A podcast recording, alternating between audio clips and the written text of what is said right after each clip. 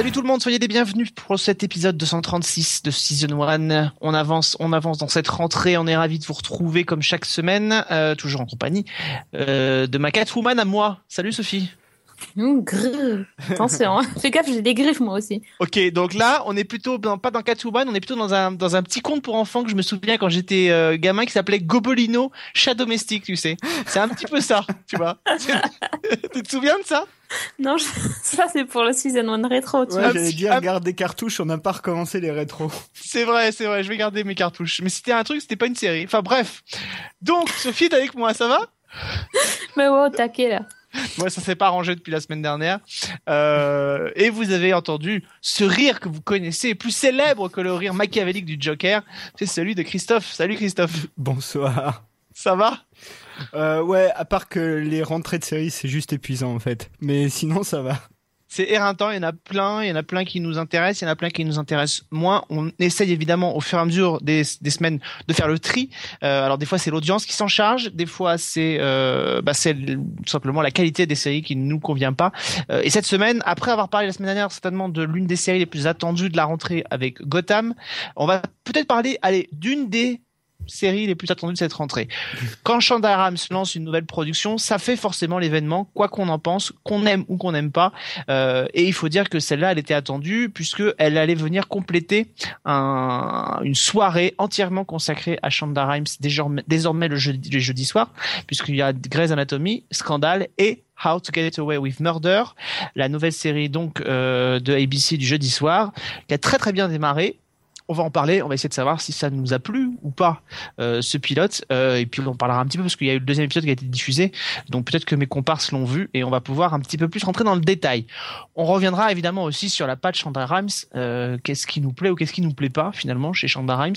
Et puis on parlera dans la deuxième partie de cette émission, outre les DVD et les diffusions de télé, on parlera surtout de tout ce qu'on a pu voir cette semaine. Et je pense qu'il y a encore pas mal de choses. Christophe avait commencé à teaser sur certaines séries dont il avait envie de parler. Je pensais qu'on s'en était débarrassé, mais non. Marvel Agents of Shield est de retour. On en parlera dans la deuxième partie de cette émission, malheureusement. Mais auparavant, avant d'en venir à, à How to Get Away with Murder, le pilote de la semaine, moi je voudrais vous poser une question assez simple finalement. Est-ce que vous aimez ou pas Shonda Rhimes comme euh, scénariste, comme euh, showrunner de série? Christophe, Euh, je suis bien emmerdé pour répondre à cette question. c'est fait Non. pour, cher ami. Ouais, non, parce que en fait, euh, je pense que j'ai vu à peu près toutes les séries qu'elle a produites, euh, y compris Off the Map, qui était une des toutes premières, je pense. Qui était Elle est arrivée après Grey's Anatomy quand même, hein, et Private Practice. Mais bon, voilà, qu'il y a une qu'une saison, en tout cas, ça c'est certain. Euh, et, euh, et je trouve qu'il y a, il y a vraiment un truc de. Elle arrive à capter un truc de l'époque, euh, et je pense que c'est aussi pour ça que ça marche. Et puis il y a tout un système, hein, une industrie. Et en même temps, il y a des trucs qui m'énervent profondément chez Shonda Rhimes. Euh, après, c'est une grande experte, et ça, je pense que Alex, tu me contrediras pas, de la manipulation des concepts du soap. Surtout sur les deux dernières, surtout sur euh, Scandal et sur euh, How to Get Away with Murder. Euh, sur Grey's Anatomy, elle replaque un peu quand même les codes du soap, euh, du daytime soap ou du prime time soap qu'elle met dans un milieu hospitalier. Alors, je rappelle, aux États-Unis, ça fait 40 ans qu'il y a un soap tous les après-midi qui s'appelle euh, General Hospital qui existe euh, et qui cartonne là-bas puisque la série a encore été renouvelée. Donc ce genre-là, il existe. Elle l'a pas vraiment révolutionné et on peut pas dire que les intrigues qu'on a, euh, elle, elle est vraiment révolutionnée. On retrouve un peu les mêmes codes d'ailleurs avec les cliffhangers extrémistes comme on a pu avoir dans, dans Desperate Housewives. Il y a une fusillade, il y a un crash d'avion. Bon bah voilà, c'est c'est un peu ce qu'on retrouve dans tous les soaps. Je trouve que c'est beaucoup plus patent sur des séries comme Scandal ou sur des séries comme How to Get Away with Murder où euh, effectivement elle, elle saupoudre un peu de soap et puis elle s'amuse avec les codes du genre. J'ai l'impression que je la trouve beaucoup plus fun depuis qu'elle s'est lancée sur Scandal et, et la dernière en date que quand elle était sur Grey's Anatomy ou Private Practice par exemple. Euh, plus fun dans quel sens? Dans les dialogues ou dans les situations? Dans les situations, j'ai l'impression qu'elle est, elle, elle s'amuse beaucoup plus entre guillemets avec les situations. Elle, elle, elle fait péter un peu les les les les les les les, les, les séries dans lesquelles elle est. Elle se, elle s'amuse. Les séries deviennent beaucoup plus what the fuck à tous les moments. Enfin, Scandale en est un un, un bel exemple et, et, je trouve je trouve beaucoup plus classique en tout cas euh, Grey's Anatomy ou Private Practice. Enfin, à la, à les dernières saisons de Grey's Anatomy, c'est un peu what the fuck aussi si tu veux si tu vas par là. Euh, le oui, crash d'avion et tout. euh. mais c'est des, c'est des fins de saison. Donc on est dans du soap. Les fins de saison, il faut les avoir forts. Euh, dans Scandale, quand même, c'est toutes les 10 minutes qu'il y a un, un, un, un twist qui arrive. Ouais, c'est vrai, c'est vrai. Ouais, Elle même a bien twisté. Ouais, même si dans Private Practice, il y a quand même des trucs où il a déjà été quand même pas mal dans le trash, puisque t'as quand même euh, une nana qui se fait euh, piquer son bébé alors qu'elle l'a pas encore accouché, euh, à vif, euh, donc t'as une scène comme ça quand même dans un épisode, et euh, plus loin, euh, dans, dans une saison ultérieure, t'en as quand même une autre qui va, qui a un bébé mort dans son ventre, donc il va accoucher d'un bébé qui est déjà mort, quoi. Donc c'est assez glauque même à des moments Private Practice d'ailleurs c'est une je pense d'ailleurs c'est ce qui a perdu leur audience c'est que ça a commencé léger et que ça a fini euh, glauquissime quoi Non, mais après, avec une série médicale, on peut faire tout ce qu'on veut. Enfin, on peut avoir tous les tous les genres qu'on veut. On peut, mais je veux dire, elle elle révolutionne pas tant que ça Non, le, c'est le, le- code du genre. Elle est beaucoup plus classique, elle est beaucoup plus pépère, euh, et elle a réussi à se renouveler. Enfin, souvenons-nous quand même que quand elle a annoncé le projet Scandale, une série politique euh, faite par Shonda Rhimes, euh, tout le monde riait quoi. Enfin, tout le monde se fendait la gueule en disant mais ça, ça va jamais marcher. Cette femme-là, elle est faite pour de la série médicale, pour du soap classique. C'est ce que tout le monde disait euh, avant que Scandale n'arrive. Et aujourd'hui, c'est devenu juste l'une des séries euh, les plus tweetées, euh, les plus suivies. C'est devenu la série branchée par excellence. Quelqu'un aurait-il pu penser que ça arriverait à une production Shonda Rhimes J'en suis pas certain. Ah bah non hein. d'ailleurs Scandale première saison il y a que 13 épisodes hein. même la chaîne ils croyaient pas En plus 7, que je ça. crois. Sept. 7 ou 7 Sept. ouais enfin c'est une c'est très très court quoi pardon Ouais, c'est hyper court, ouais. donc euh, même la chaîne je crois ils croyaient pas trop Ceci dit, euh, Grey's Anatomy, il y avait aussi que 9 épisodes sur la saison 1. C'est des séries qui ont été lancées à la mi-saison, voire très tard dans la mi-saison. Donc ça explique aussi qu'il y ait des, oui qu'il y ait des saisons qui soient courtes. Mais, euh, mais moi, je trouve qu'aujourd'hui, elle est, elle est beaucoup plus, euh, elle s'éclate. Elle s'éclate. on, va, on se souvient quand même que elle part de loin quand même. Elle a travaillé sur Crossroad. Le film avec Britney Spears quand même. Je sais pas si vous imaginez qu'aujourd'hui, elle est partie de là pour arriver à une série 14 millions de téléspectateurs, euh, euh, une série qui cartonne, que les, gens attendent, que les gens, enfin, c'est quand même assez hallucinant quoi. Et puis surtout euh, à être sur trois tournages en simultané tout le temps hein, aussi. Hein. C'est un point quand même important dans le principe, euh, dans le système Shonda Rhimes. Et ce qui fait aussi d'ailleurs que quand tu suis toutes les séries, il y a des moments où ça se répond un peu. C'est-à-dire que tu sens c'est un peu le thème du moment. quoi. Euh, tu le retrouves décliné euh, d'une série à l'autre, c'est assez marrant. Euh, mais euh, voilà, elle gère euh, trois équipes de, de, de, de scénaristes, trois plateaux. et c'est... alors elle est pas showrunner vraiment partout parce qu'elle peut pas Non. Mais euh, mais elle est quand même elle dit elle-même hein, elle va euh, elle partage son temps entre les plateaux enfin euh, donc c'est c'est quand même quelqu'un qui est aussi une une industrieuse de la télévision quoi. Il y a toute une entreprise Shonda euh, qui fonctionne euh, et qui commence à être je crois bien huilée d'ailleurs Elle est pas un peu hyperactive? C'est pas possible de faire tout ça en même temps. On, la- on, lui- on lui demandera quand elle viendra dans cette émission parce qu'elle va forcément vouloir venir un jour. Forcément. Euh, alors Chanta, quand- alors, faut que tu nous expliques comment tu fais. Euh, non, mais voilà, c'est, c'est, c'est- en tout cas, elle, elle a des, effectivement, elle a des marottes, elle a des choses qui reviennent assez régulièrement. Elle, elle se, ré- tu dis, elle se- les choses se répètent d'une série à l'autre, mais elle, elle réutilise aussi beaucoup les codes de ce qui a été fait ailleurs. Euh, on va en Oui, parler tout à l'heure. Euh, avec How to Get Away, mais elle reprend certains des codes, elle reprend certaines des, structures de série, euh, et elle le fait plutôt bien. Enfin, aujourd'hui, elle fait du, elle fait du vrai divertissement, euh, du vrai divertissement euh, complètement décomplexé. C'est, c'est devenu la, la marque de fabrique de Scandale. Je pense qu'How to Get Away with Murder en prend le, en prend le bon chemin, même si pour l'instant elle est quand même plus entre guillemets sage. Euh, elle part un peu moins dans tous les sens, mais je pense que ça va finir par, euh, par changer.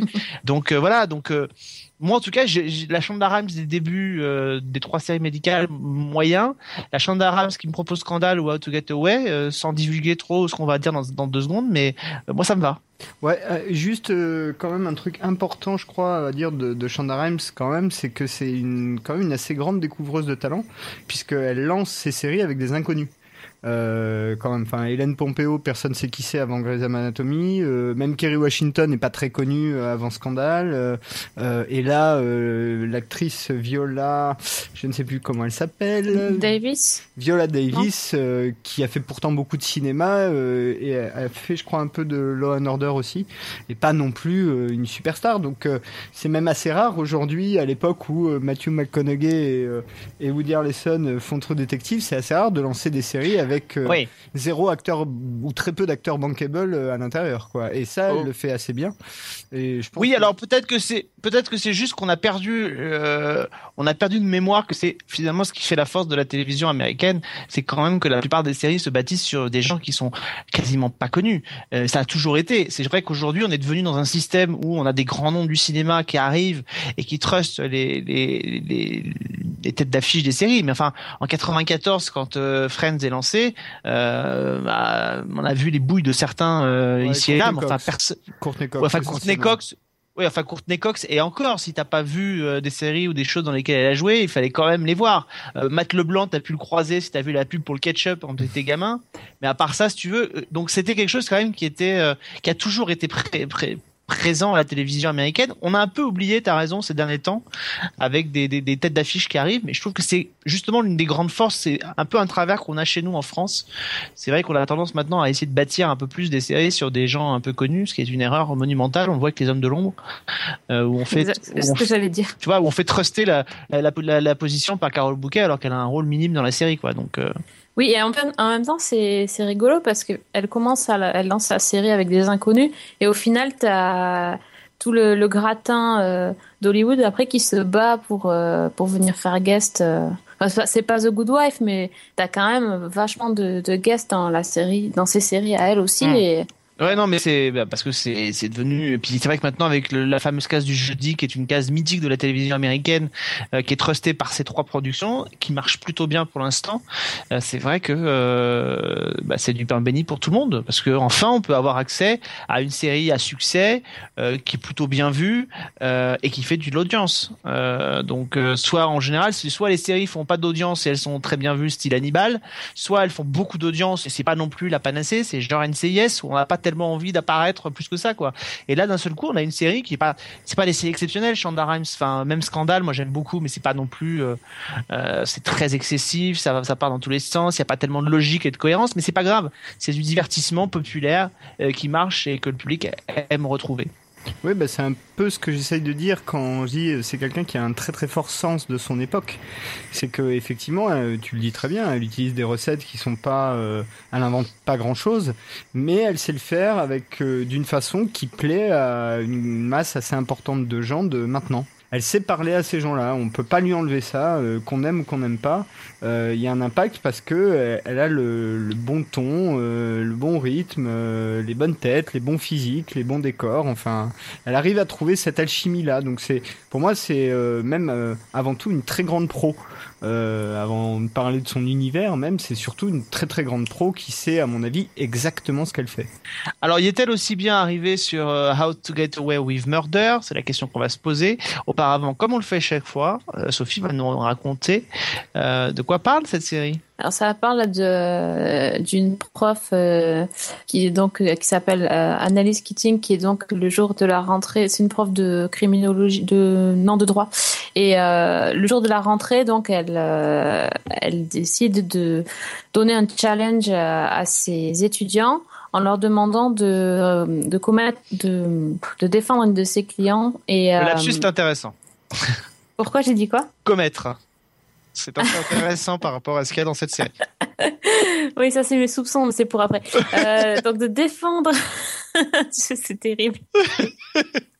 Regarde. Voilà, enfin, de défendre un de ses clients qui voilà et, euh, et donc en gros c'est une espèce de concours. Euh, les étudiants qui seront les plus euh, brillants et qui démontreront le, le plus grand savoir-faire euh, seront les, les élus qui pourront euh, euh, travailler à ses côtés dans et son euh, cabinet. dans son cabinet plus tard. Voilà, en gros, c'est ça. Et, euh, et en parallèle, en fait, euh, on voit ce même groupe d'étudiants sélectionnés à la fin qui, euh, qui se retrouve dans une situation euh, extrêmement embarrassante trois mois plus tard, puisque euh, ils sont, ils viennent de commettre un meurtre et euh, Et donc voilà, on, a- on apprend comment ce- ces, ces jeunes étudiants euh, vont venir finalement des tueurs. Ou pas. Ou pas. Enfin, Ou pas. en tout cas, il y a un corps. En tout cas, il y a un corps et un mec qui est pas très frais. Déjà, déjà Alex, euh, pas, pas joli ça, ce que tu viens de faire. Un- fait tu- C'est-à-dire un cadavre? Il y a un cadavre pas très frais. Voilà, plutôt, c'est mieux. C'est mieux. Alors, How to Get Away with Murder. On est comme ça, je l'ai dit la semaine dernière à Season 1, quand on fait super-héros, on fait venir une jeune femme, quand on fait Shonda Rhimes, on fait venir un jeune homme. Euh, Christophe, C'est est-ce la que parité. C'est 2014. c'est la parité C'est beau. On est beau. Euh, Christophe, How to Get Away with Murder, on rentrera dans le détail dans un instant. De manière générale, est-ce que ça t'a plu? Alors, je suis très embêté avec euh, How to Get Away with Murder. Euh, déjà, il pourrait faire un des titres plus courts, ça nous simplifierait la vie. Euh, Ah, Hashtag HTGWM. Vas-y, tweet. Euh, déjà, ce qu'il faut dire, c'est que grosso modo, la série, moi, m'a fait beaucoup penser à Damages, en tout cas la première saison, euh, où il y a une structure qui est strictement identique. C'est-à-dire qu'on nous raconte en parallèle, enfin pas, pas tout à fait en parallèle, hein, c'est pas équilibré euh, 50-50 dans l'épisode, mais en gros, euh, un présent et euh, un flash forward de ce qui va se passer sept semaines après ce présent. Et cette semaine, c'est important parce que c'est un délai suffisamment court pour qu'on pense que ça va être résolu dans le cours de la saison ou assez vite. Quoi. Euh, trois... Là, c'est trois mois, là. Voilà. C'est trois mois. Fait pas cette C'est pas semaine. cette semaine, c'est trois mois. Ouais, je croyais que c'était deux mois et demi. Bon, enfin bon, peu importe. Deux mois et demi, c'est dans le deuxième. Ah bah voilà. Donc euh, exactement. Pardon. C'est Non, non, mais c'est pas grave. my mistake. Mais en tout cas, un, un- un temps relativement court, euh, ce qui fait qu'on peut pas raconter un milliard de trucs entre les deux. C'est c'est pas non plus euh, voilà. Et en même temps, t'as un côté teen. C'est c'est pas une teen série, mais t'as quand même un côté teen présent puisque l'essentiel du cast sont des étudiants. Euh, et sur la partie flash forward, ça fait vachement penser à tout ce cinéma des années 90, les euh, Souviens-toi l'été dernier, Urban Legends, ce genre de trucs. Enfin moi, ça m'a fait vachement penser à ça. Moi, ça m'a fait penser à Cursus Fatal. Ou Cursus Fatal, voilà exactement. c'est- J'adore les références, Alex. Qu'est-ce que c'est Cursus Ah, Fatal Mais c'était génial. Non mais attends, c'était génial. Attends, euh, juste petite parenthèse parce que c'est, c'est, on n'est pas dans le registre, mais Cursus Fatal, Michael un d'ailleurs Cursus Fatal. il me Je semble. sais plus. En tout cas, je crois qu'il y a le mec qui avait joué dans Scream, qui était l'un des tueurs de Scream. Mais en fait, c'est génial parce qu'il y a en fait, grosso modo, il y a un, il y a un postulat de départ sur le campus américain qui est de dire que si pendant l'année scolaire tu vis un traumatisme, genre ton colocataire qui se suicide, euh, on te donne un A d'office à la fin de l'année. Et donc euh, un groupe d'étudiants décide d'appliquer ça à la lettre et d'en profiter pour commettre un crime. Voilà. Ah oui, d'accord. C'est ça. C'est Et exactement. on retrouve effectivement un petit peu ce, ce, pas, on sait pas si c'est ça qu'on va avoir, mais enfin on retrouve un peu cette ambiance-là. Je suis d'accord avec toi sur euh, sur How to Get. Moi, ça Et- m'a fait penser à Souviens-toi l'été dernier. Oui, aussi. voilà, ce, exactement. Vraiment, Enfin, ouais. peu, peu, peu importe le, le titre qu'on prend, mais il y a, il y a quand même cette ambiance-là. Donc, euh, c'est pas tout à fait comme dans Damages, euh, dans Damages euh, dans ce sens-là. C'est que cette ambiance, même presque cinématographique, euh, change un peu le ton à un moment donné. Et de l'autre côté, t'as un drama judiciaire plutôt fun parce que justement, euh, il y a cette compétition entre les étudiants. Ça, on spoil rien si on dit ça. Hein, c'est dans tous les teasers depuis des siècles, euh, qui fait que euh, euh, celui qui trouvera la preuve, c'est celui aussi qui aura un peu le bon point. Et euh, j'imagine chacun a un peu ses préférés ou ceux qu'il aime moins ou des histoires. Enfin voilà. Donc euh, tout Pour ça. avoir le totem d'immunité, si c'est pas pour avoir énorme, le totem d'immunité, exactement. C'est ça, c'est un peu ça, oui. Et, et, euh, donc tous ces éléments-là séparément sont plutôt bien exécutés, je trouve. Et en même temps, le mélange, ben, moi je sais pas vraiment ce qu'on me raconte en fait. Alors je suis un peu embêté parce que je, je- en, How to Get Away with Murder, je je sais pas ce qu'on me raconte. Et du coup, je sais pas ce qui fait que j'ai envie de voir l'épisode d'après. Euh, donc pour l'instant j'ai vu les deux premiers, mais je suis pas spécialement excité de voir le troisième. Je vais sans doute le regarder, Euh, mais pour l'instant il y a rien qui m'accroche suffisamment pour me dire ah là c'est ce bout-là qui fait que j'ai envie de voir la suite. Ah bon, moi j'étais accroché dès le premier épisode, Sophie. Toi, t'es oh, mais toi, t'es facilement accrochable. Oh, je suis pas un garçon facile. en fait, hein. Tu, tu es un petit peu facile sur les ressorts du SOP, oui, monsieur. Alors, Euh, Là, oh, pardon, mais là entre parenthèses, on n'est pas tellement sur des ressorts du soap d'ailleurs. Bon, moi, mais moi je suis assez, je suis d'accord avec toi. Je suis assez euh, dès qu'on prend sur un truc qui va être fun et qui va être euh, complètement décomplexé. C'est vrai que je suis d'accord avec toi. Euh, J'ai tendance à être assez facilement euh, attrapable. Bon, et moi qui suis moins facilement euh, accrochable, comme on dit, j'ai déjà j'ai adoré la scène d'intro, Le, la présentation du personnage de- d'Annalise Keating là dans sa comment elle reçoit ses étudiants, genre euh, le dragon, tu sais. euh, Mm. enfin, J'ai trouvé ça hyper. euh, Enfin, ouais, c'était du Shonda euh, qui, qui va vite, tu vois. Pim pam poum, ça y est, je t'ai fait le truc, je t'ai présenté les persos, pam pam pam, allez vite, on y va, on commence l'histoire. Et ça m'a, effectivement, ça m'a accroché, c'est exactement ce mot-là, qui, et je m'attendais pas trop à ça. Euh, alors sur la série, moi aussi je suis un peu embêtée parce que pour l'instant j'ai trouvé ça hyper fun et tout.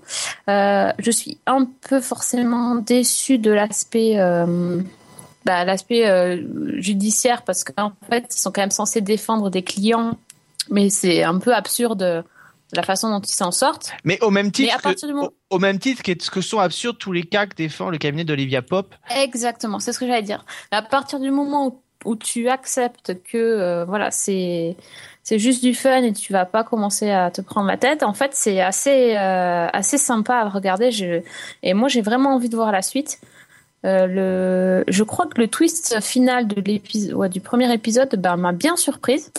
Je, je m'attendais pas, je sais pas, j'ai pas réfléchi et finalement ça, ça a bien marché sur moi. Et euh, donc c'est vrai que hum, il y a des trucs qui me plaisent. Par contre, il y a deux trois trucs qui m'agacent profondément et j'espère que ça va pas durer toute la saison. C'est des petits détails, mais alors euh, à partir du moment où tu as remarqué, ça t'énerve. C'est la musique. Euh, alors c'est la musique quand ils sont en train de chercher comment comment défendre, enfin trouver, discréditer les autres en fait. Il y a cette espèce de musique qui ça fait des tout le temps. J'ai même pas fait gaffe à ça. Ouais, c'est insupportable. Eh ben, tu, vas pas le remarquer parce que c'est une toute petite musique toute basse, mais en fait, t'as l'impression que ton voisin il tape au marteau, mais genre il est à 9 étages au-dessus de toi et il tape au marteau. La première fois, moi j'ai arrêté la télé parce que je cherchais le bruit, tu vois. Je me suis carrément fait avoir. Et en fait, c'est hyper, c'est hyper énervant. Et les deuxième truc qui me, qui me gonfle, c'est les, euh, les, les trucs de transition. Euh, les scènes de transition, comme il y a dans Scandale où tu as les appareils photo qui se déclenchent, là ça me dérange pas, mais alors dans celle-là, c'est euh, tu vois les tu vois la scène euh, la scène de meurtre, enfin de Hmm. quand ils sont dans la forêt, ils essayent de cacher le meurtre tout le temps en flashback avec cette espèce de feu de camp qui brûle et tout. tu vois tout le temps la même image. Ouais. Toutes les toutes les 5 10 minutes, elle apparaît quoi. Et je trouve ça lourd, mais lourd. Alors j'espère que ça va arrêter parce que il n'y a pas besoin de faire des de, de montrer qu'on change de scène euh, en mettant ces petits trucs là, ces petits gimmicks. Ça fait vraiment euh, fabriquer, trop monter, trop Bah, elle trop reprend, calibré. J'aime pas ça. elle reprend ce qui a fait le succès, enfin ce qui, pas ce qui a fait le succès, mais enfin ce qui est présent dans Scandale, effectivement avec ce Dans petit Scandale, c'est plus court. Ouais, mais c'est- tout aussi quoi. saoulant, moi qui m'en suis C'est fait. saoulant, ouais. La deuxième saison, un peu à la à la- l'appel, euh, c'est un peu un peu Mais saoulant. là, Alors, c'est pire. Je trouve que c'est encore plus long et c'est c'est vraiment intrusif, quoi. Tu vois, t'es dans ton épisode et Mm. c'est c'est comme si t'avais le, le truc de de la pub, quoi. Enfin, le oui, oui, c'est un peu ça. C'est c'est vraiment énervant. Mais, mais moi, globalement, je suis euh, beaucoup moins partagé que vous. Moi, j'avoue, moi, j'avoue que j'ai été euh, cueilli par cette, euh, par cette série dont je reconnais volontiers tous les défauts. Euh, mais j'ai été cueilli par cette série. Je sais pas, il y a, il y a une ambiance qui me, qui me plaît. Euh, cette ambiance un peu, euh, un peu glauque qu'on peut avoir sur, enfin, un peu glauque entre guillemets, mais un peu sombre qu'on peut avoir sur euh, les campus américains euh, qui s'y prêtent. Enfin, Mm. les décors avec ces grandes bâtisses, les, c'est, c'est des endroits dans lesquels, euh, enfin, même quand tu, même quand t'es pas dans une série. J'ai eu la chance il y a deux, deux ans ou trois ans d'avoir, de, de pouvoir visiter le campus de, de le campus de Harvard. T'es pas dans un film, mais quand t'arrives sur le campus, les, les grands bâtiments, les grands recoins, les petites rues, les trucs, les machins, t'as l'impression d'être dedans quand même, quoi. Il y a une Mhm. espèce de, de, de, de, de poids qui est là, qui se pose et qui, et qui, et qui est propice à ce genre d'histoire. Moi, ça m'a beaucoup plu, euh, même si je reconnais volontiers euh, qu'il y a plein de, il y a plein de défauts. Effectivement, Sophie, t'as raison. Dès le premier épisode, dès le début, les personnages sont présentés euh, plutôt bien. Mais alors, par contre, pour revenir sur un truc qu'a dit Christophe, moi j'ai un peu un problème, c'est qu'effectivement, on est censé pouvoir s'attacher à certains de ces personnages, mais alors c'est jeune pour savoir lequel on va aimer plus qu'un autre. Mais je trouve que pour le coup, il y a un problème de caractérisation de, de ces Oui. étudiants-là, où finalement, à part le le- le- l'étudiant, euh, le, Le, Black. la liste d'attente. voilà, Ouais, non, mais- La liste d'attente. euh, Ouais, il s'appelle euh, West dans Ouais, exactement, euh, qui devient un peu entre guillemets l'espèce de protégé de de Annalise Keaton, Keating. On- finalement, on, est- on, a- on sait très peu de choses des autres. Euh, ils sont assez campés dans leur côté un peu caricaturaux. Euh, Enfin voilà, moi ça, ça m'a un peu, ça m'a un peu embêté. Je suis d'accord avec Christophe. Il y a, il y a vraiment une, une énorme filiation avec euh, avec Damages, avec je pense ces deux lignes de temps qui vont finir par se par se retrouver, Ouais, avec l'utilisation des cliffhangers. Même si je trouvais quand même que des cliffhangers et les, les flash forward de euh, de, de, étaient puissants. Ouais, ils étaient beaucoup plus puissants, je trouve. Enfin, je les trouvais beaucoup plus efficaces dans ce qu'ils nous racontaient et ils nous laissaient beaucoup plus le cul par terre. Alors, sauf, sauf si on nous explique à la fin de la saison euh, que finalement ce n'est pas un flash forward, mais que ce serait un flashback. Alors là, pourquoi pas? Ça pourrait avoir de la gueule. Enfin, je sais pas si vous voulez. Il peut y avoir quelque chose, un truc de retournement de situation. Par contre, là où je suis d'accord avec Christophe, c'est que, ok, quand on aura fini ça, a priori, ça va être une saison qui va être plutôt courte. Qu'est-ce qu'on va avoir derrière? Qu'est-ce qu'on va nous raconter ensuite? C'est-à-dire qu'une fois qu'on sera sorti de cette histoire de ce double meurtre, puisqu'il y a à la fois, on l'a pas dit, une étudiante qui disparaît sur le campus, et puis il y a ce corps qu'on traîne dans la forêt. Qu'est-ce qui va se passer derrière? Qu'est-ce qu'on raconte une fois qu'on est sorti de là? Euh, Les histoires judiciaires, je suis d'accord avec vous, elles sont assez basiques. Derrière. Surtout celle du deuxième épisode, quand même, c'était un peu, euh, Bah. C'est-à-dire que le problème, le, le- le problème qu'on n'avait pas dans, dans le scandale, parce que l'idée c'était d'éviter un, un scandale justement, on retrouve là, c'est un travers qu'on retrouve sans arrêt dans les séries policières françaises. C'est-à-dire qu'à partir du moment où autour du, du suspect principal, on ne vous met pas 25 suspects potentiels, mais qu'on vous en met qu'un seul, bah forcément, si c'est pas le premier, c'est le deuxième.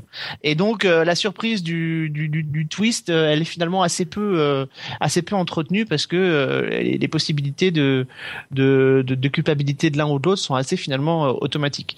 Mais malgré ça, moi, c'est une espèce de truc qui s'est mis en route et qui m'a plu et, et moi je sais que d'une semaine sur l'autre, j'attends l'épisode, j'attends l'épisode et j'attends de voir ce qu'on va me réserver. Donc je trouve que le personnage d'A- d'A- d'Annalise Keating est, est vraiment intéressant, Euh, peut-être plus intéressant que ne l'était celui de de Olivia Pope.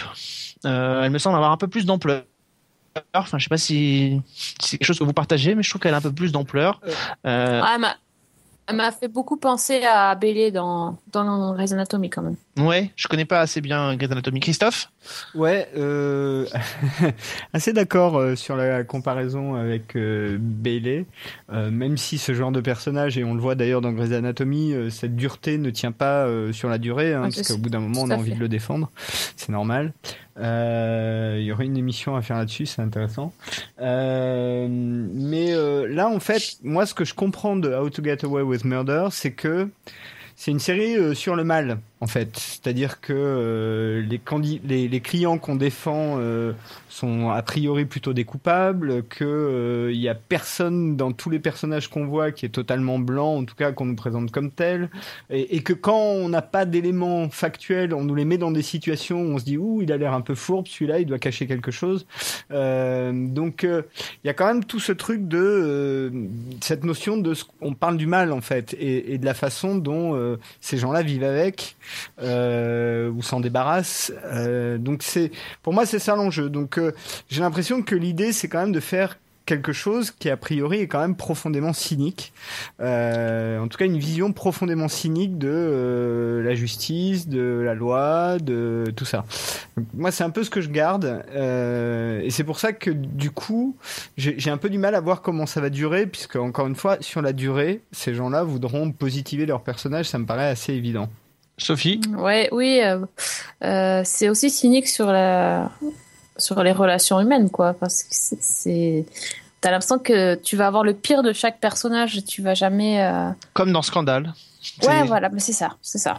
C'est, c'est, et, et, et à la limite, peut-être que c'est plus, est-ce que c'est plus gênant sur euh, How to Get Non, Away c'est ou pas pas gênant, c'est pas Mais, gênant, euh, c'est juste euh, une constatation. Mais je sais pas, il y a, y a un côté. Il faudrait pas qu'on soit. Dans, alors autant dans les personnages, dans la gestion des intrigues, ça me gêne pas. Il faudrait pas qu'on soit dans le systématisme au niveau de la justice, euh, en donnant l'impression finalement que les avocats ne sont mus que par une chose, c'est faire euh, innocenter leurs clients, qui se foutent de savoir s'il est coupable. Euh, J'aimerais qu'on ait des, des, des, personnages qui sont un peu plus ronds, c'est-à-dire que il y a des avocats qui sont comme ça, il y en a plein, euh, mais ils sont pas tous comme ça et et, et, j'ai peine à croire qu'une avocate comme Annalise Keat- Keating dans la série, euh, si elle était comme ça dans la vraie vie, euh, elle enseignerait forcément ça à ses étudiants. Donc, euh, donc voilà. Donc euh, après, si c'est le fait, c'est d'enseigner comment commettre le crime parfait, euh, là pourquoi pas, ça peut être intéressant. Enfin, c'est c'est c'est à voir. Mais ça se dirige pas vers là. Les, les flashbacks, les flash forward ne laissent pas trop entendre.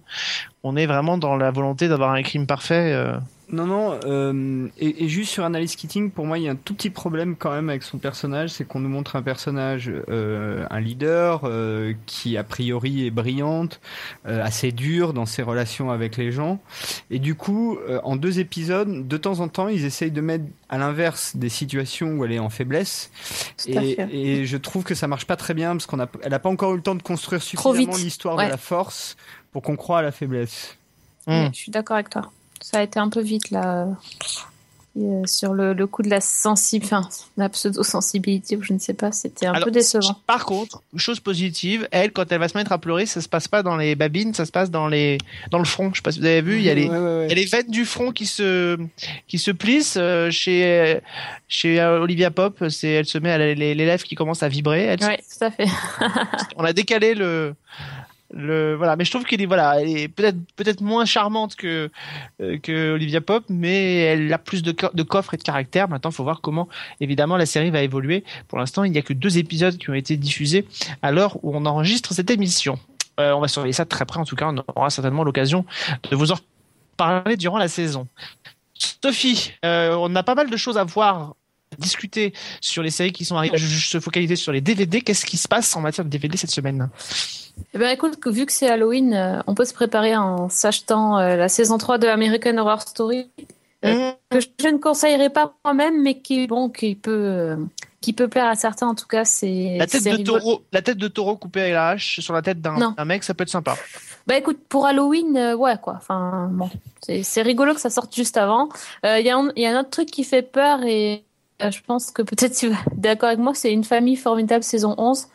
ça ça m'a fait assez peur, je dois dire Écoute, aussi. je ne l'ai pas vu. C'est Tu l'as pas vu, c'est vrai pas vu. C'est pas, c'est Fred qui nous avait fait le papier. Moi, je l'ai pas Ouais, vu Fred, encore. euh, Fred, il a une, ana- une analyse euh, à laquelle je j'adhère totalement.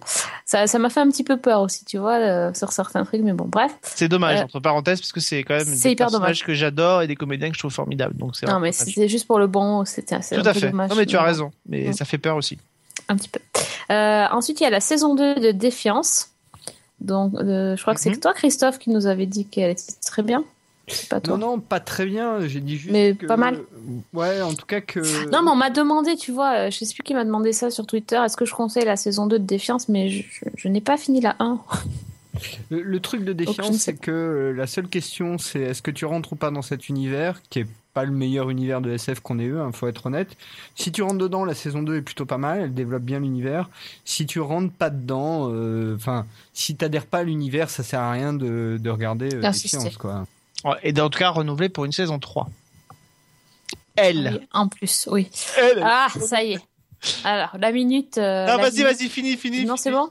Euh, par contre, moi, il y a un univers que j'aime beaucoup et auquel euh, j'accroche et je vous conseille vraiment de d'y aller si c'est pas fait. Je l'ai encore conseillé pas plus tard qu'aujourd'hui. C'est Sons of Anarchy, euh, dont la saison 6 sort à la fin du mois. Et alors, je peux déjà vous dire que euh, au mois de novembre, nous aurons un gros, gros dossier sur Sons of Anarchy que Viviane nous prépare euh, pour à l'occasion justement de la fin de la série qui va se terminer, je crois, courant du mois de novembre. Et, et Viviane nous prépare un gros dossier dessus. Il y aura un dossier sur la série et un dossier sur le décryptage du générique de Sons of Anarchy signé Vivien. Voilà, Bah voilà. Je ne savais même pas, tu vois, si c'est beau. si c'est beau. Connexion. C'est tout? Oui, C'est déjà pas mal. Tu me bah écoute, ma foi. hein. On va passer à ce qu'on a vu cette semaine parce que je crois qu'il y a pas mal de choses euh, sur lesquelles on va on va échanger. Euh, allez Sophie, vas-y, je te laisse commencer parce que Ah, il y en a un que j'évite au maximum là. Je sais pas pourquoi. bah écoute, je, je suis un peu embêtée parce que j'ai vu plein de trucs, mais je sais pas de quoi vous avez prévu de parler, donc je voudrais pas vous. Ah mais vas-y, c'est pas grave, on rebondira Ah, moi, Je voudrais hein. pas vous. Oui, c'est vrai. Non, ça c'est bon, je te le laisse. On rebondira dessus Bon. si on avait prévu d'en parler. T'inquiète pas. Ok. Alors, je vais, je vais commencer par le, le, le moins bon.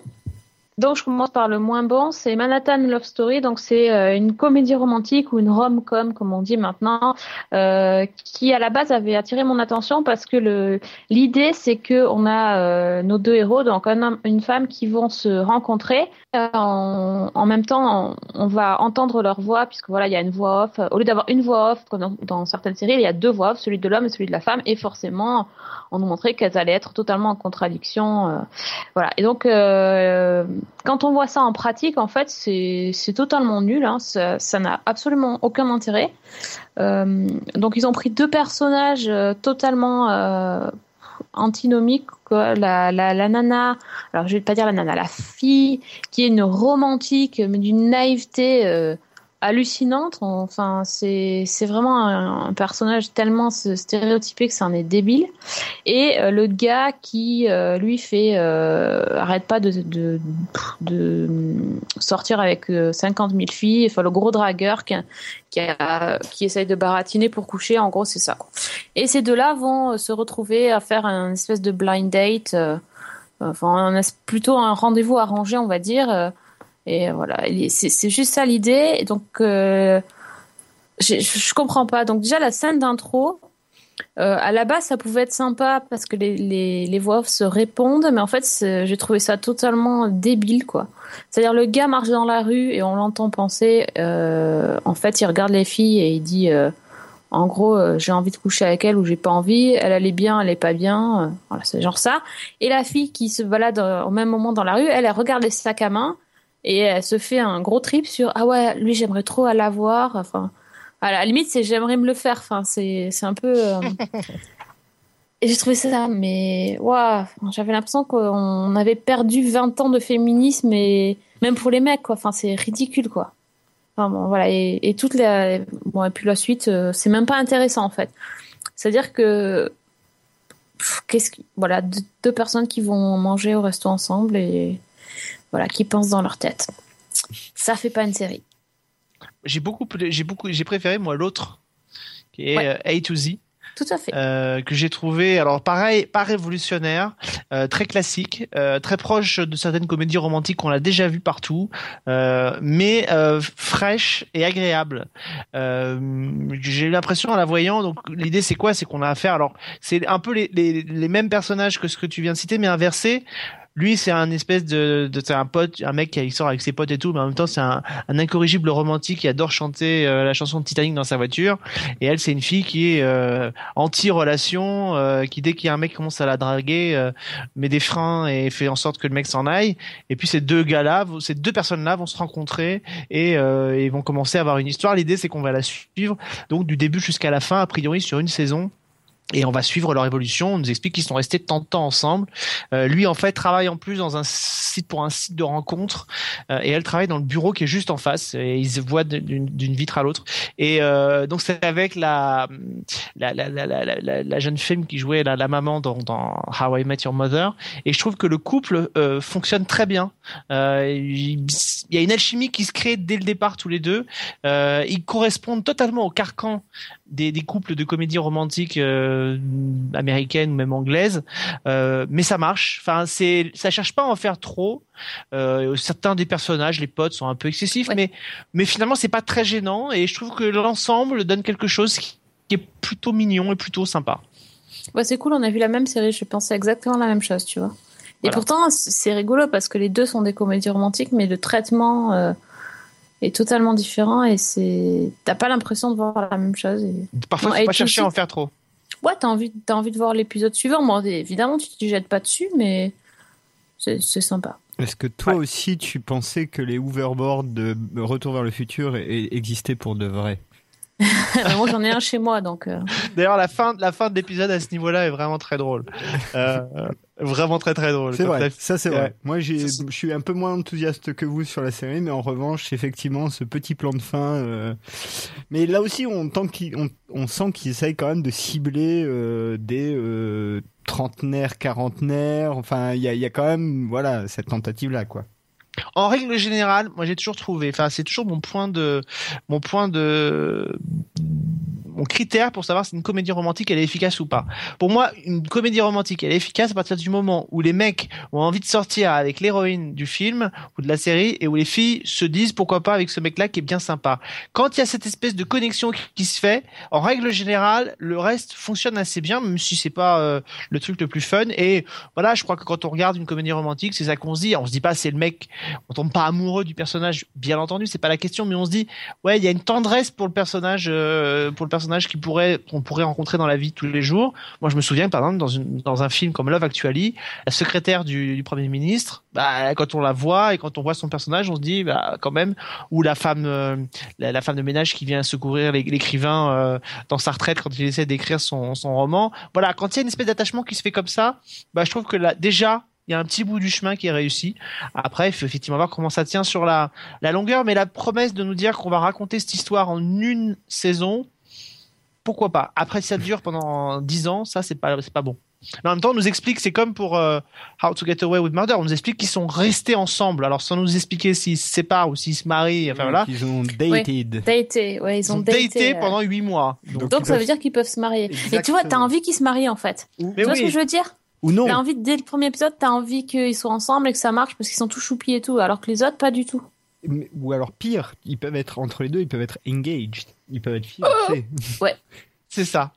Mais j'avais ressenti, j'avais ressenti, si vous voulez, le même, euh, le même sentiment en regardant Dates, euh, cette série euh, britannique euh, qui parlait justement de ces, de, de rencontres amoureuses. Et j'avais ressenti ce même, euh, ce même truc en, en voyant ces personnages, même si euh, notamment le personnage de Mona Chaplin était beaucoup plus euh, incisif parce que c'était vraiment la fille, la peste, euh, qui ren- renvoie à bouler le mec. Et, et en fait, petit à petit, il y a le le, le, le, le, truc qui s'installe, l'alchimie qui se crée, et je trouve ça plutôt, euh, plutôt frais, plutôt sympathique. Autre chose, Sophie? Bah, du coup, j'allais parler de A to Z, donc t'as bien fait d'enchaîner, tu vois, c'est beau. Oh, c'est beau. C'est beau, on est raccord. Non, c'est magnifique. Euh, bon, qu'est-ce qu'on se le fait maintenant, histoire d'être débarrassé ou pas? Ou j'en ai un tout petit avant. Si, si Ah bah je suis désolé, c'est pas de bol. Mais Vas-y. Tant pis. Un tout petit avant? Ou, Oui, euh, vas-y, fais ton petit. Ne nous l'énerve pas trop, hein, s'il te plaît, non, parce que déjà qu'il a plus Dallas. euh, Ah est- non, bah alors ça, faut qu'on en parle. Faut qu'on en parle. J'ai plus Dallas. C'est quoi ce bordel? Oui, je sais, j'ai vu. Ah mais on peut pas, on peut pas. Alors c'était déjà le cas en 91, on nous avait arrêté la série sur un cliffhanger. Mais Faut pas laisser Dallas dans un coin. Non mais pourquoi pas? Non mais pourquoi pas? C'est-à-dire que tel que c'était fait en 91, c'était voulu par les créateurs. On fait un épisode final et on se dit Dallas c'est la série qui a mis en route le cliffhanger. On termine sur un gros cliffhanger. Mais là c'est pas un cliffhanger qui est voulu. Enfin voilà, terminer là-dessus, euh, c'est poser des Pardon, bases pour la saison fait rire. 4. C'est pas possible. Non mais attends, Sophie, attention. Non, je Bouchez-vous. dis excuse-moi, mais non. Bouchez-vous les oreilles. Ils ont quand même terminé la saison en tuant l'un des personnages principaux. Ex qui meurt dans sa voiture. Ah ouais, D'ailleurs, je voudrais pas dire, mais enfin, euh, pour les wings, hein, ça sent mauvais. Les voitures qui explosent, c'est un peu récurrent. hein. La maman du dit personnage était déjà morte dans une explosion de voiture, décidément. Mais enfin bon, c'est pas possible. Donc, T'as raison, il devrait essayer l'hélicoptère. Il devrait essayer l'hélicoptère, c'est beaucoup plus radical. Donc, hashtag Save Dallas. Allez-y. Il faut que Netflix, qui produit des, des aussi capable de produire des merdes, peut bien reprendre Dallas. Ils vont bien produire une série sur King Kong. Attendez, ils peuvent bien reprendre Dallas. Franchement, un dessin animé sur King Kong en 2050. Franchement, tout est possible. Il fallait que ça sorte. Voilà. Maintenant, Christophe, ton petit truc. Alors le petit truc, non, c'est le petit raté euh, Mysteries of Flora quand même. On va, en- je vais en dire un mot. Euh, jeu- pour pour nos auditeurs, hein, j'ai, on a, on a, on a foiré l'article, l'apparition de l'article sur ce, euh, enfin j'ai foiré le- l'apparition de l'article sur ce pilote. Et en fait, pour résumer très simple, c'est Julie Lescaut version américaine. Ah, c'est ça. Moi, j'avais dit Candice Renoir la semaine dernière, mais c'est pareil. Oui, c'est ça. C'est Julie Lescaut. C'est Ouais. exactement ça. euh, Bon, c'est vachement mieux Julie Lescaut, je suis désolée. Bon, peut-être, je, je suis pas un grand fan, mais euh, pourquoi pas. Euh, au début, enfin bref, euh, peut-être, mais c'est c'est exactement ça. Donc il y a rien de plus à dire que ça. Euh, J'ai vu le pilote, j'en regarderai pas plus. Euh, voilà, c'est Julie Esco. C'est voilà, c'est aussi aussi simple et basique que ça. Et euh, peut-être on peut passer au gros morceau alors. Non, l'émission est terminée. Alors, merci bah, de nous avoir suivis. Non, non, c'est bon. Vas-y. Non, bah oui, je voulais dire un mot sur euh, Marvel's Agents of Shield saison 2 qui a commencé depuis qui a commencé depuis deux semaines, donc il y a eu deux épisodes de diffusés. Euh, J'avais déjà pas mal défendu la saison dernière. euh, cette Ça ne marche toujours pas. Euh, parfois, euh, en, en en poussant largement ses qualités, je veux bien l'admettre. Euh, néanmoins, Mais je quoi? C'est quoi comment? En poussant quoi? Ses qualités. C'est quoi? Quel Qualité. troll. Oh, j'y crois pas. Et donc, je voulais juste te dire que cette saison 2 est formidable. Euh, Non, est- arrête, tu peux pas dire formidable. Ah si, si, je peux dire formidable. Parce que... Oh là c'est pas possible. Non, parce que justement, elle recentre la série sur quelque chose de viable euh, en termes de série justement. C'est que euh, on n'a plus euh, une espèce d'agence surpuissante, suréquipée, et du coup, euh, avec les moyens de la télé, évidemment, on peut pas suivre. Mais euh, on a au contraire des gens qui sont dans une situation pratiquement de résistance. Euh, Il y, y a ce côté-là, réseau, on se cache, machin, qui est assez bien rendu. Que les personnages sont abîmés. Donc c'est pareil, c'est plus euh, des espèces de figures toutes lisses, euh, un peu pinou, un peu gentillets, mais au contraire euh, des personnages qui ont des blessures et, et la série en joue pas mal. Et, euh, et en même temps, on développe un univers qui peut être vraiment intéressant. Donc, euh, moi, je trouve qu'ils réussissent quand même vraiment pas mal cette saison 2. Je fais partie des rares parce qu'en termes d'audience, c'est pas ça. hein. Pour être honnête, euh, la Ah série non. a pas fait un très bon démarrage du tout. Non, c'est ça s'est cassé la gueule sur la semaine d'après en plus. C'est à 4, 4 et demi maintenant, je crois. Ouais. Donc c'est bon après euh, en face il y a quand même euh, là on le disait il y a y a, y a, du gros mais c'est vrai que la série fait pas du tout euh, de bonnes audiences. Euh, étant donné que Avenger est prévu pour cette année euh, ça peut euh, ça Non, peut- attends, tu vas pas nous refaire ton Cédric Bonnet qui nous a dit l'année dernière que attention, ouais, mais là il va y avoir Captain America, ça va relancer. Ça ne Bah, relance non, non, c'est rien. pas ce que j'allais dire du tout. Au contraire, j'allais dire que après Avenger, c'est pas du tout dit qu'ils maintiennent la série. C'est que jusqu'à Avenger, qui est un film extrêmement cher, euh, la série sert de toute façon de bonne pub pour l'univers Marvel. Donc euh, au pire, il y a au moins ça. Elle est encore. Non, mais assez- attends, une- non, la série ne sert pas de bonne pub à l'univers Marvel en faisant 4 millions et demi de téléspectateurs et en étant décriée par tout le monde. C'est plutôt une épine Bah dans non, le moi je pied dis que c'est bien. Regarde, elle est pas Non, décrite mais d'accord, mais mais globalement, la série a pas a pas une spécialement bonne presse. Le public n'est pas au rendez-vous. Je pense que c'est plutôt une épine dans le pied de Marvel qui a pas besoin d'une série comme ça pour se faire de la pub. Il suffit d'avoir les films euh, qui sont une publicité. Enfin, les Gardiens de la Galaxie qui a cartonné au box-office euh, cet été euh, est une meilleure publicité pour l'univers Marvel que Marvel et Jets of Shield à mon non, avis. alors ouais, alors ça c'est pas tout à fait juste, je crois. Un déjà parce que la série fait toujours un, un, un taux de pénétration euh, dans, dans la, la, la tranche démographique euh, importante 18-49 qui est plutôt bon euh, malgré euh, les, les audiences assez faibles. Donc l'audience est concentrée sur cette tranche là euh, et ça pour Marvel de toute façon c'est bien. Alors, tu parlais de Guardians of Galaxy. Je suis pas sûr que ce soit une très bonne pub pour Marvel même si j'ai adoré le film parce que c'est vraiment très différent de ce que Marvel a quand même produit euh, ces dix dernières années et enfin, euh, l'univers Shield est quand même très proche de l'univers des Vengeurs, enfin des de, de Avengers. Donc c'est vrai que du coup, malgré tout, euh, ça sert à ça. Ça leur permet de balancer du Agent Carter qu'on voit euh, dans euh, le tout premier épisode de la saison 2. Et je spoil pas grand chose, c'est c'est vraiment anecdotique. Euh, ça leur permet, ça va leur permettre de, de continuer à développer l'univers sur un média sur lequel ils sont pas du tout présents, contrairement à DC, hein, puisqu'ils ont quand même DC a quand même quatre séries cette saison euh, consacrées à des personnages de l'univers d'ici ou à l'univers d'ici euh, de manière plus générale dans Gotham. Hmm. Donc ils, ils je crois qu'ils je- ont besoin de ça. Pardon. Non, moi j'allais dire, euh, moi je les ai vus les épisodes et j'ai trouvé que c'était mieux que la saison 1 quand même.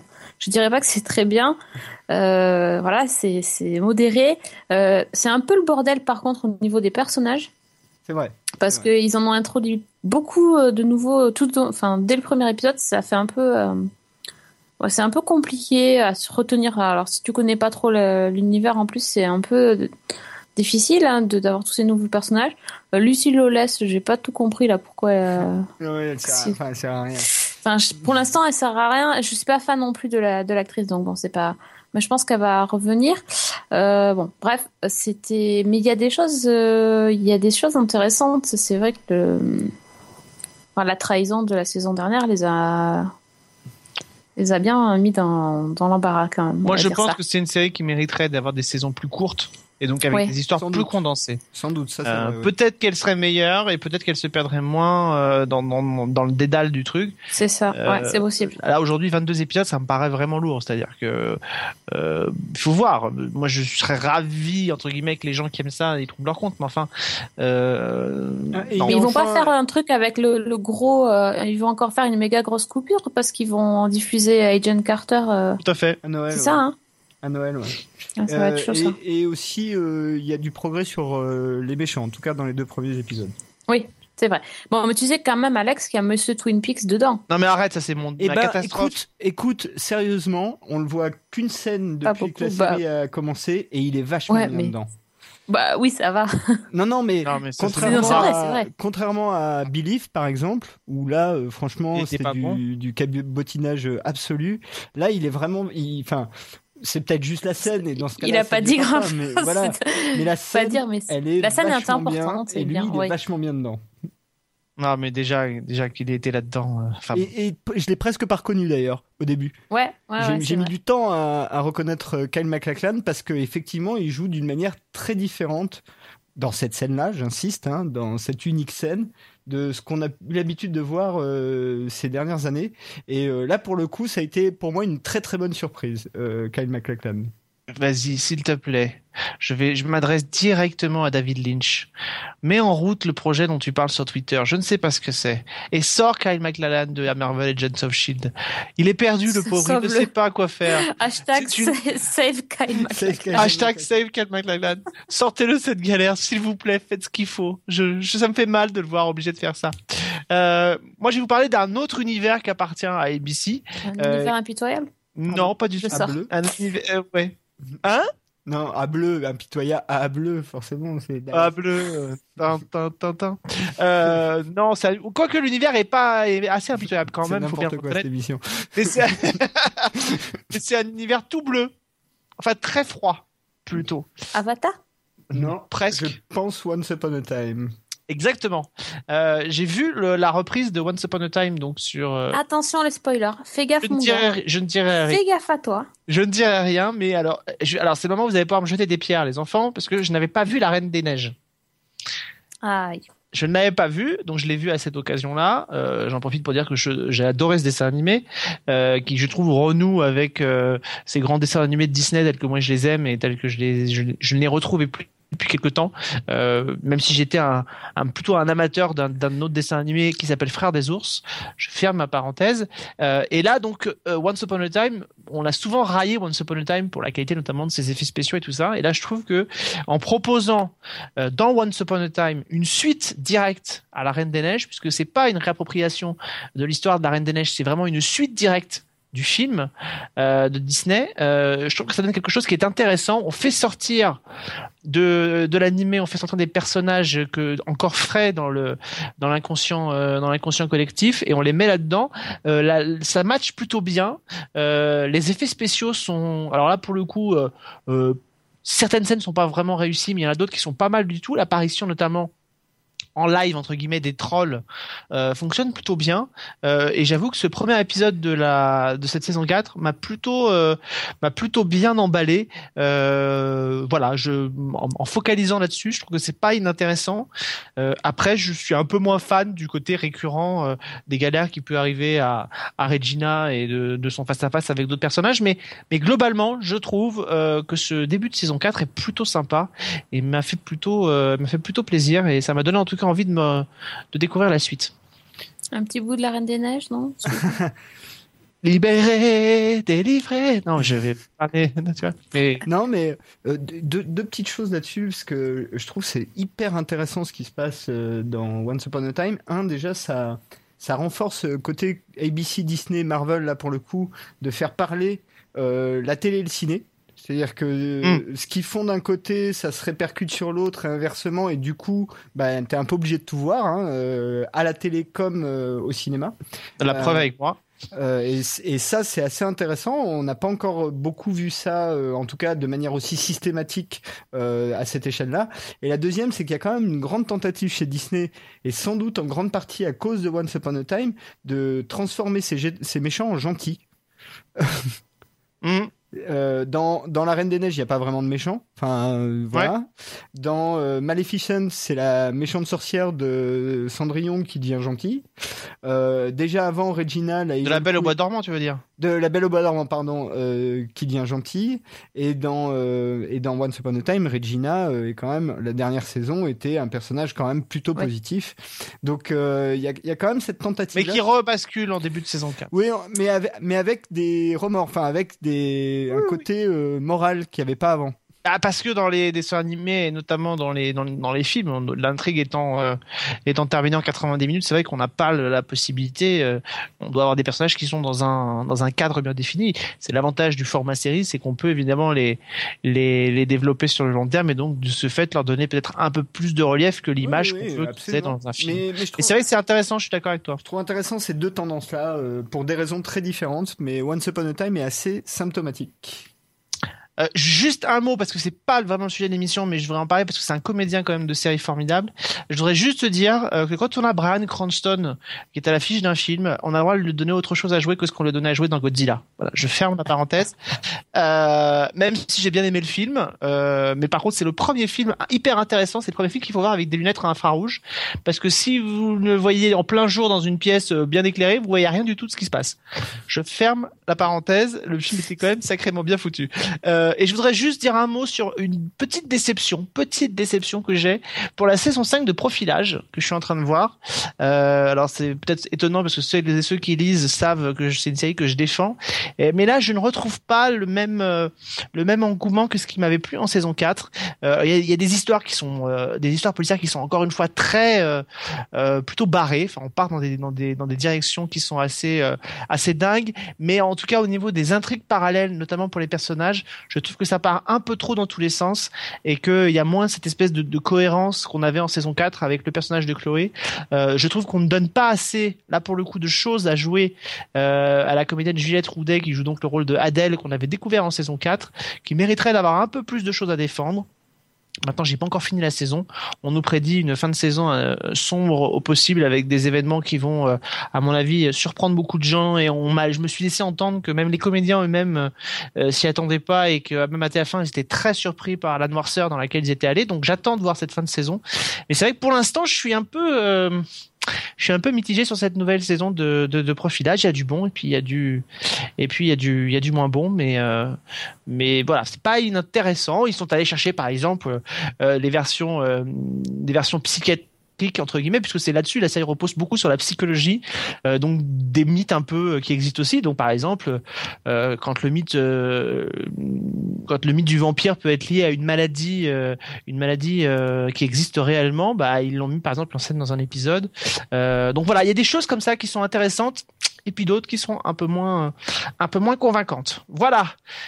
Bon bah écoutez j'espère que vous avez pris des notes pour tout ce qu'on vous a conseillé ou pas, euh, même Marvel Agents of Shield, vous avez le droit d'aller voir si vous voulez. Enfin, c'est pas obligé, enfin, vous pouvez y aller. Si, Euh, si, si, allez-y, allez-y. Nous, on va se retrouver la semaine prochaine pour un nouveau numéro de Season 1. On parlera euh, d'une franchise qui est déjà bien installée et elle a mis en place un nouvel épisode, une nouvelle série. On avait envie d'en parler parce que il y a un beau cadre, il y a un beau casting. Est-ce que NCIS New Orleans, ça vaut le coup? On va, on se poser la question la semaine prochaine. Scott Bakula en est le, le héros. Euh, bah voilà, on a déjà dit dans cette émission qu'on n'était pas du tout des fans des deux autres séries NCIS. Peut-être que là, on s'est trompé et qu'on va adorer. On vous en parle la semaine prochaine. Et on retrouvera bien sûr Christophe, euh, autre sur Season 1, et puis bien sûr bientôt sur Screenplay, où je me suis laissé entendre que bientôt on allait pouvoir entendre euh, euh, quelqu'un qui est pas loin aujourd'hui, là. Ah, Il me semble. Dans le prochain numéro, ouais, on fait un numéro avec euh, Vivien Lejeune sur euh, les héros gothiques. Ah bah voilà, Alors, je parlais d'une autre personne, mais euh, Ah, effectivement, il y a. Vivien aussi. Je parlais de Sophie, mais... Ah non, oui, alors Sophie, si, si. Oui, mais nous, c'est pas programmé, mais c'est C'est c'est pas encore bientôt. programmé, mais oui, oui. Mais tu vois, on va faire du teasing déjà, c'est bien, Alex. T'es vraiment le roi du teasing. Disons qu'il y, y a au moins un sujet sur lequel on est sûr de pas être d'accord. Ah, ça va être bon Ça, c'est clair. fighter. Ça va être bon, ça. Bon, nous on se retrouve en tout cas la semaine prochaine pour un Oui. nouveau numéro de Season 1. Et bonne semaine, et bonne série.